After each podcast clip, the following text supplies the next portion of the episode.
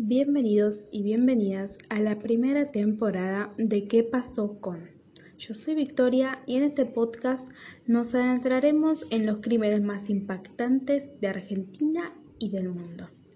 Sin más preámbulo, comencemos.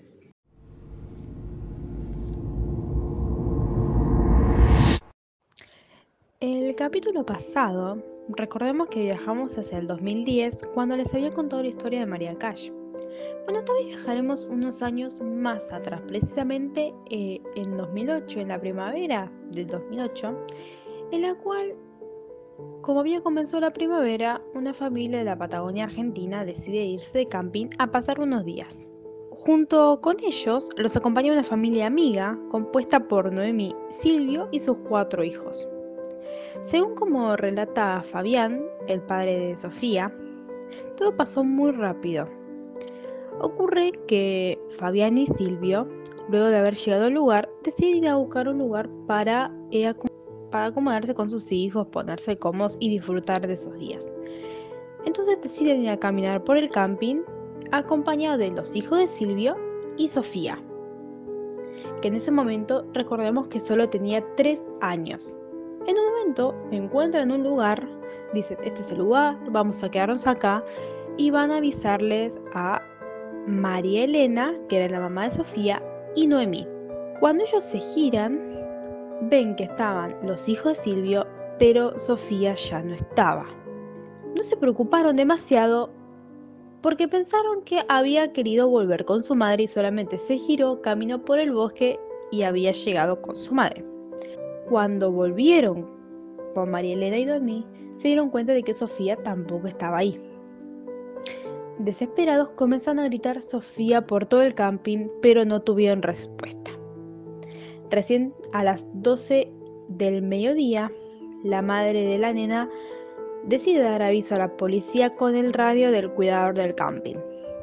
Pero no me sorprende que la policía haya llegado dos horas después, como siempre hace.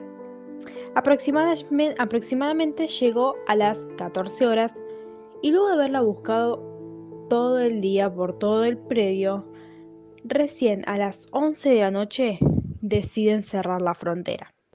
Durante los próximos días, Fabián se negó a regresar a su casa y precisamente se quedó tres días en el lugar con la esperanza de poder encontrar alguna pista de lo que le ocurrió a su hija o que Sofía apareciera con vida. En estos días, él era el encargado de hablar con la prensa, mientras que su mujer y madre de la niña fue a hacer la denuncia a la policía bajo supervisión de un médico, porque ella estaba embarazada de cuatro, creo que cuatro o cinco meses. Siete días después, ellos volvieron a buscar por todo el camping. Durante estos días surgieron las primeras hipótesis. Mientras hacían los rastrillajes, empezaron las hipótesis. Una de las más fuertes que circulaba durante ese momento es que alguien chocó a Sofía accidentalmente y por ese motivo la policía recolectó em, algunos parabrisas para poder contactar con los dueños, pero no hubo resultado. También por otro lado se encontraron dos modelos de auto, pero los dueños fueron, fueron descartados porque no estaban en el lugar del hecho justo cuando desapareció Sofía. Para esta búsqueda se utilizaban perros rastreadores.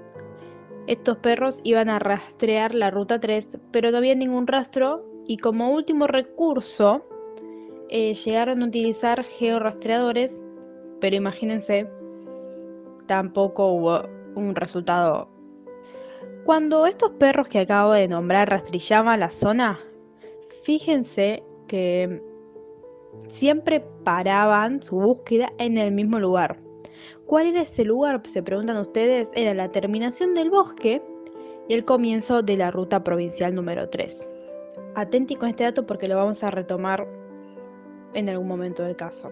Para esta desaparición eh, se habían realizado más de 30 allanamientos, pero lamentablemente todos fueron en vanos y mientras ocurría estos allanamientos, varios vecinos de esa provincia comenzaron a movilizarse para reclamar justicia. Obviamente que para el momento en que los medios se interesaban por el caso, la familia había recibido más de 200 llamados por día diciendo pistas falsas de dónde estaba su hija. Y uno de los videos que seguramente muchos deben recordar y que recorrió obviamente todos los medios y que por momentos a varios daba esperanzas de que fuera por fin Sofía. ¿Qué había en ese video? Pues era ella, parecía ella, con una campera rosa al lado de un hombre y, lograron localizar el video en la provincia de La Pampa. Un mes después de este video, apareció una vidente, que también lo vamos a retomar en otro momento del caso porque va a volver a aparecer. Y esta vidente en este momento decía que sabía dónde estaba Sofía y que no iba a parar hasta poder decir la verdad. Pero quédense tranquilos que tengan este caso también, este momento también, que nos encargaremos más adelante. Ahora bien, una de las pruebas que dejaron pasar los primeros días que desapareció Sofía era de uno de los hijos de la familia amiga que contó cómo vio eh, a un hombre llevándose a Sofía y subiéndolo a un auto. Pero otra vez Déjenme decirles que este relato fue descartado porque decían que el niño solo quería llamar la atención. Para el 2009 ya, ya se puede imaginar lo que pasó. Pasó un año en la investigación, un año en la desaparición y empezaron a surgir las famosas teorías o hipótesis para poder dar con el paradero de Sofía. Por ejemplo, algunas de ellas se decía que estaba en el sur de Canadá, o hasta que ella tenía una familia de gitanos. En el Día del Padre del 2009, llamaron a la casa de los padres de Sofía e hicieron que un niño se haga pasar por su hija diciéndole hola papá. Justamente atendió Fabio, el padre de Sofía. Luego de decirle hola papá, le pasaban el teléfono a un señor mayor que decía que tenía su hija secuestrada y para que pudieran devolverla a su casa le pedía una importante suma de dinero. Lo que no sabían estos falsificadores es que la policía les enseñó a Fabián, perdón, a Fabio y a María Elena cómo actuar ante estos llamados. Mientras los padres hacían esta maniobra, pudieron descubrir que la llamada provenía de San Luis. En ese mismo año se detuvo al padre Sofía porque empezó a descuidar la causa, ya que cuando lo volvieron a llamar a declarar, no sabía con exactitud la ubicación donde había perdido de vista a su hija. Y en ese mismo año, en noviembre, el caso parecía ya cerrarse, ya que en un country de la ciudad de Buenos Aires un grupo de médicos había adoptado a una niña que se parecía muchísimo a Sofía. El fiscal aseguró que era idéntica a Sofía y cuando contactaron a esta pareja de médicos para que pudieran mostrársela a los padres, se negaron rotundamente y esto elevó muchísimo las sospechas de que por fin pudiera ser Sofía. Y para poder verla y para que la madre pudiera identificar a su hija, llegaron a un acuerdo. Y es que la verían a la nena en una plaza, obviamente con distancia, le tomarían una foto. Esta foto llegó a las manos de la madre Sofía, Marilena, pero cuando vio las fotos dijo que no era Sofía, que era muy parecida, pero que lamentablemente no era. Mientras investigaban a la familia de médicos y buscaban la forma de identificar a la nena, la causa se comenzó a abrir internacionalmente. ¿Por qué digo esto? Porque se empezó a buscarla en Chile, ya que había muchas pistas de que una nena que vivía en una ciudad de Chile podría llegar a ser Sofía. Obviamente que mientras la causa se veía internacionalmente, eh, las fotos de niñas parecías a Sofía llegaban a montones y ninguna era Sofía, todos, todas sean descartadas.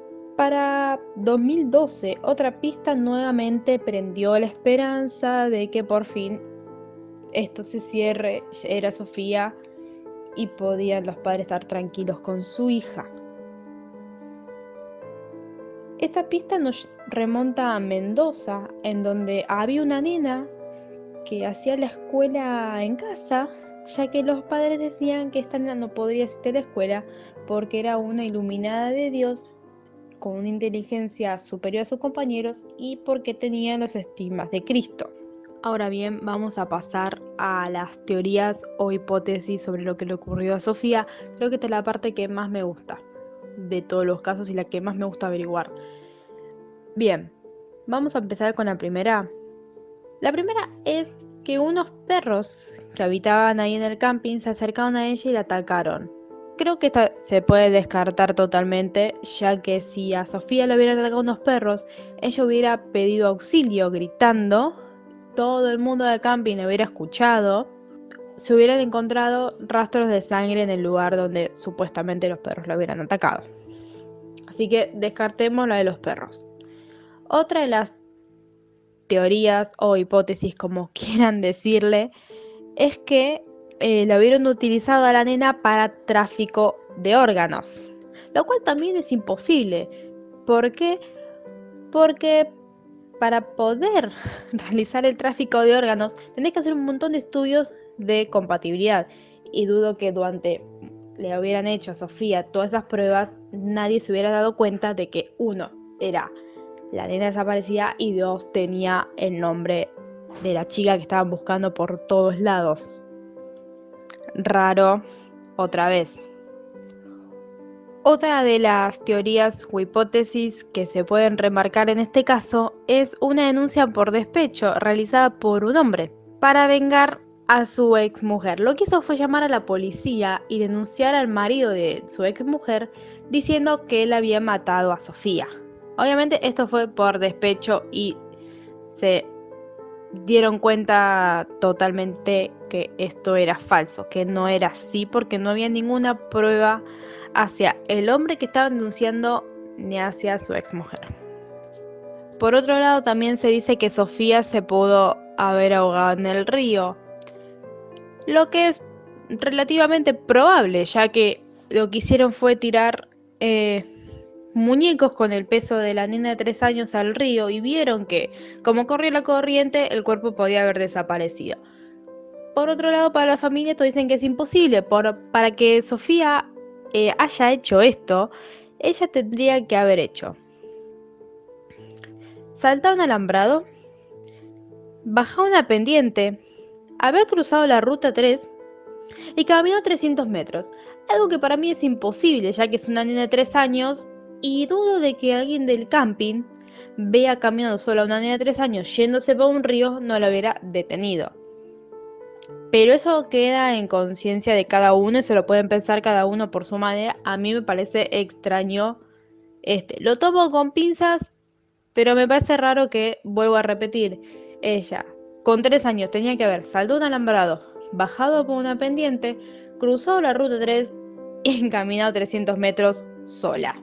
Otra de las hipótesis, y con esta cierro el tema de las teorías barra hipótesis, es que se dice, o mucha gente habla de un supuesto cóndor, que agarró a la nena, se la llevó a su nido para dársela a comer a sus hijitos.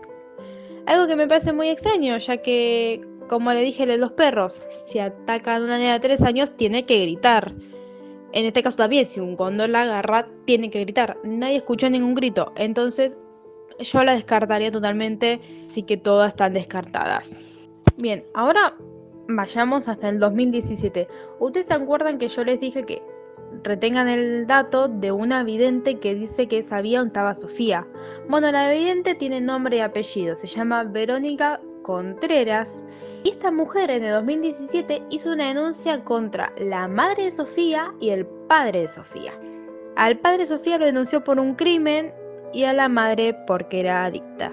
Según lo que dice esta vidente, dicen que los padres se les fue la mano con su hija la mataron y para ocultar las pistas la enterraron en su casa. Obviamente los padres Sofía, como estaban hartos de esta situación, lo que hicieron fue llamar a varios medios de comunicación y a la policía para que ayudara a su jardín. Obviamente no encontraron absolutamente nada y cuando investigaron a la mujer se dieron cuenta de que tenía trastornos mentales. Para ese mismo año ya volvieron a hacer un identikit de Sofía con 12 años y también comenzó a trabajar, en este caso, el Interpol y el FBI. Para el año 2018, ya cuando se cumplían 10 años de no saber dónde estaba Sofía, se realizó un operativo de búsqueda en 21 provincias y hasta en Chile. Recuerden que había dicho que retengan el dato de Chile, porque habían encontrado una nena parecida hace unos años atrás. Parece que Chile volvió a estar en la lupa porque para ya para el 2020 por fin volvimos a tener un sospechoso. Este sospechoso se llamaba José Dagoberto Díaz Águila. Era un chileno de 51 años que hacía trabajos entre Chile y Argentina. Para detener a este hombre lo tomaron dos testimonios. Uno fue un suboficial que había trabajado en las primeras búsquedas de Sofía por el 2008 y dijo que había hablado con este hombre. El otro testimonio que tomaron fue el de Néstor, que en ese momento tenía 8 años. Cuando le tomaron el testimonio tenía 18 años. Que ustedes se acuerdan de ese chico que yo dije que, que contó cómo un hombre se llevaba a Sofía en un auto. Bueno, déjenme decirles que es el mismo chico. Esta vez lo escucharon y él, cuando le tomó la denuncia en el 2020, fíjense que dijo exactamente lo mismo con 18 años que cuando tenía 6 años. No se olvidó de ningún detalle y relató específicamente esto. Dijo que un hombre feo se llevó a Sofía, la metió en un auto gris y en ese auto gris detalló que tenía un perro boxer. Gracias a la declaración de este chico se pudo realizar un nuevo identikit del secuestrador y dieron con el chileno. Para este mismo año pidió nuevamente realizar un identikit de Sofía con solo 16 años. Es el identikit que le subí ayer a Instagram. Así que si pueden tomarse un minuto después de escuchar este podcast o mientras están escuchando y quieren ver la foto, solo te toma un minuto verla para que la imagen quede grabada en sus mentes y pueda ayudar a esta familia que todavía no tiene a su hija con ellos. Y Sofía tampoco tiene a su familia, ¿no? obviamente. Eh, sigamos con el caso. Para ese mismo año, para el 2020, estaban dando una recompensa de un millón y medio de pesos para datos fieles que pudieran dar con el paradero de su hija. Para este mismo año ya la causa sumaba 13.000 fojas con más de 100 testimonios y habían pasado 3 fiscales y 4 jueces. Para el año pasado, una de las teorías barra hipótesis más fuertes, yo la, la tomaría como una hipótesis, es que a Sofía la secuestraron, la subieron en un auto y se la llevaron. Obviamente están tomando el testimonio de Néstor, el chico de 18 años actualmente, que vio cómo se llevaban a Sofía y que lamentablemente no pudo hacer nada para evitarlo. Y fíjense cómo todo ya empieza a encuadrar y a cerrarse. Y que si hubieran escuchado a este chico por el 2008, la historia hubiera sido distinta. Pero lamentablemente no fue así. Fíjense cómo todo cierra, porque ustedes se acuerdan de los perros que había hablado al principio del caso. Bueno, ¿se acuerdan que yo les dije que los perros realizaban todo el allanamiento en el bosque, pero se detenían en el alambrado que daba al final del bosque y al comienzo de la ruta. Los perros se tenían ahí. ¿Dónde dice este chico que secuestraron a Sofía?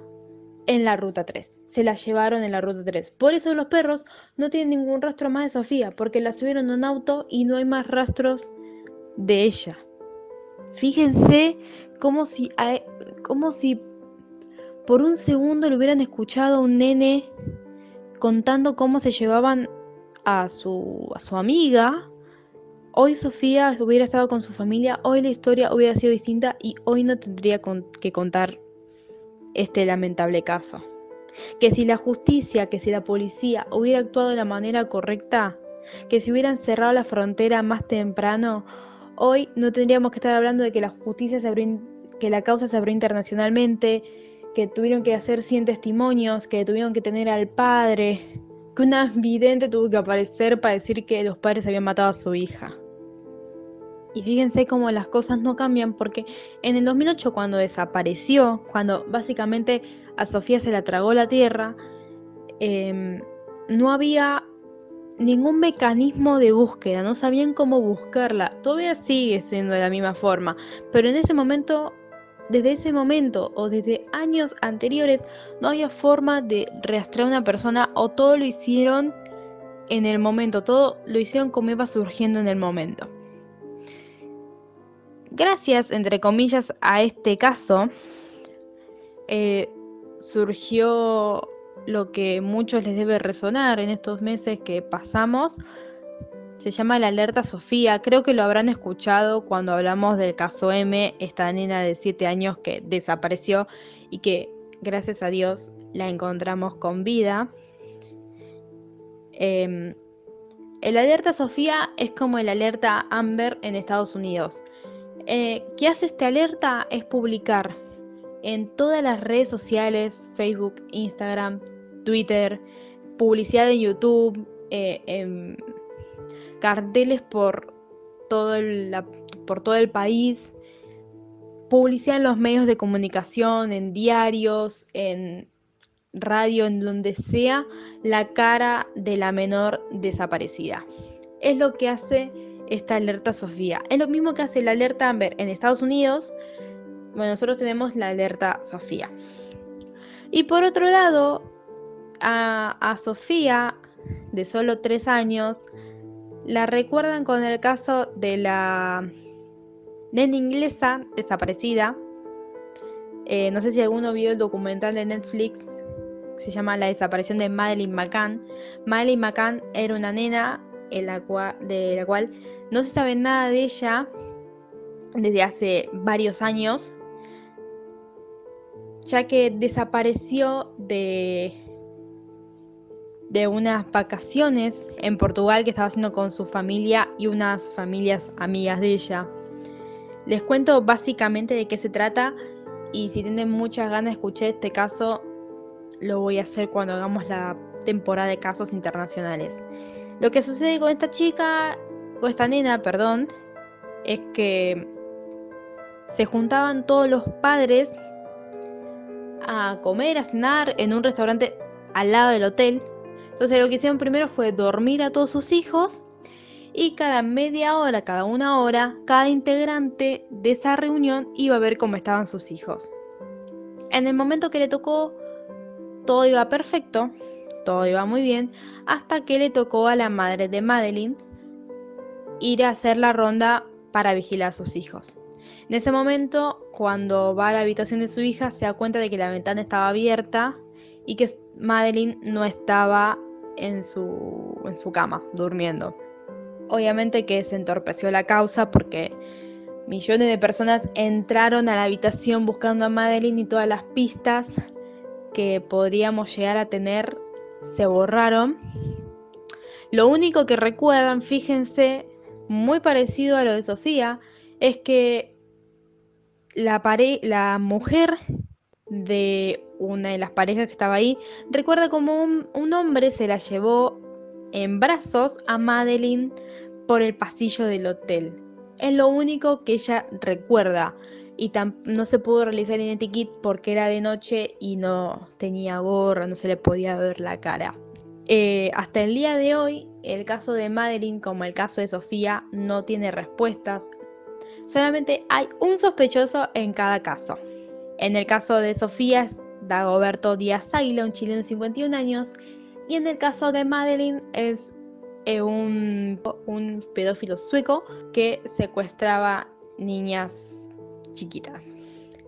Es lo único que se sabe hasta ahora de estos dos casos. Si les interesa el caso de Madeline lo voy a contar en la segunda temporada más detalladamente, pero para que se vayan metiendo en clima les recomiendo el documental de Netflix, se llama La desaparición de Madeline McCann. Pueden fijarse, pueden analizarse y si les interesa lo pueden dejar por mensaje directo que les voy a agradecer mucho. En fin, hasta acá llegamos con el caso de Sofía. Eh, fíjense que hay muchas teorías, muchas hipótesis. Si hubieran escuchado a ese nene de... Ese nene contaba cómo se llevaron a su amiga, la historia hubiera sido distinta.